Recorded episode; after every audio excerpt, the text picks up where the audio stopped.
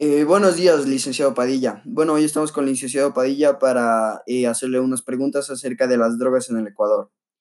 Eh, la primera pregunta, licenciado Padilla. ¿Usted cómo cree que ha mejorado el consumo de las drogas en esta cuarentena?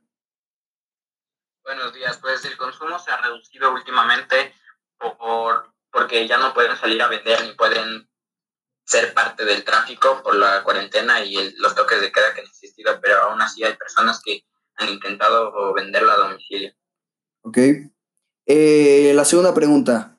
¿Cuál es la droga más consumida en el territorio ecuatoriano? Tanto en el territorio ecuatoriano, que es Latinoamérica, como en el centro-sur, las drogas más consumidas que se han dado estadísticamente es el cannabis y la cocaína. Uf, qué fuerte. Eh, tres, ¿cuál es el proceso, eh, cuál es el porcentaje, perdón, de consumo de drogas en Guayaquil? Uno de los porcentajes más altos de las ciudades de Ecuador por partes como la delincuencia que se proporciona allá y más que todo por los ingresos que entran. Ok. Eh, cuatro, ¿cuál es el porcentaje de drogas en la capital, aquí, Quito? En Quito mm, sí tenemos un alto porcentaje, pero no, no es demasiado. Más que todo se da mucho en los jóvenes, en las personas que no han podido superar este vicio. Ok. Eh, y la última pregunta, señor Padilla, ¿cómo la droga, cómo la policía influye en el tráfico de drogas?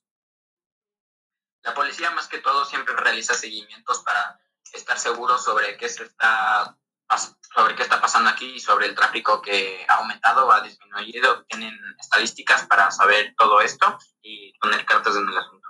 Ok, gracias licenciado Padilla por su tiempo, que tenga un buen día. Igualmente.